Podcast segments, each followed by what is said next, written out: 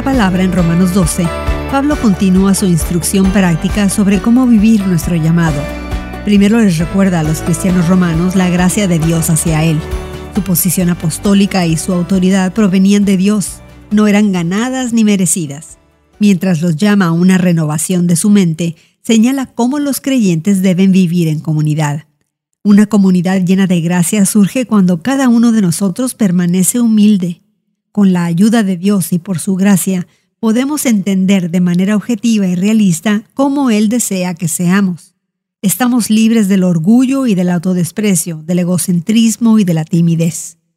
Cuando nos miramos detenidamente a nosotros mismos, somos libres para servir a los demás con los dones que Dios nos ha dado. Pablo usa la imagen del cuerpo para describir la unidad y la diversidad que trabajan juntas para el bien de todos. Cada uno de nosotros tiene una función única y un don particular, pero formamos un cuerpo y cada miembro está unido a los demás. Amar a Dios con toda nuestra mente significa mantener una visión bíblica, humilde y sobria de nosotros mismos. Amar al prójimo significa compartir lo que Dios nos ha dado para el bien del cuerpo. Evalúa tu propia visión de ti mismo.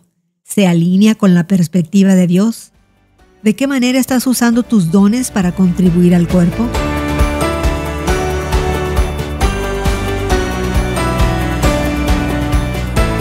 Hoy en la Palabra es una nueva forma de conocer la Biblia cada día, con estudios preparados por profesores del Instituto Bíblico Encuentra Hoy en la Palabra en tu plataforma de podcast favorita. Más información en hoyenlapalabra.org.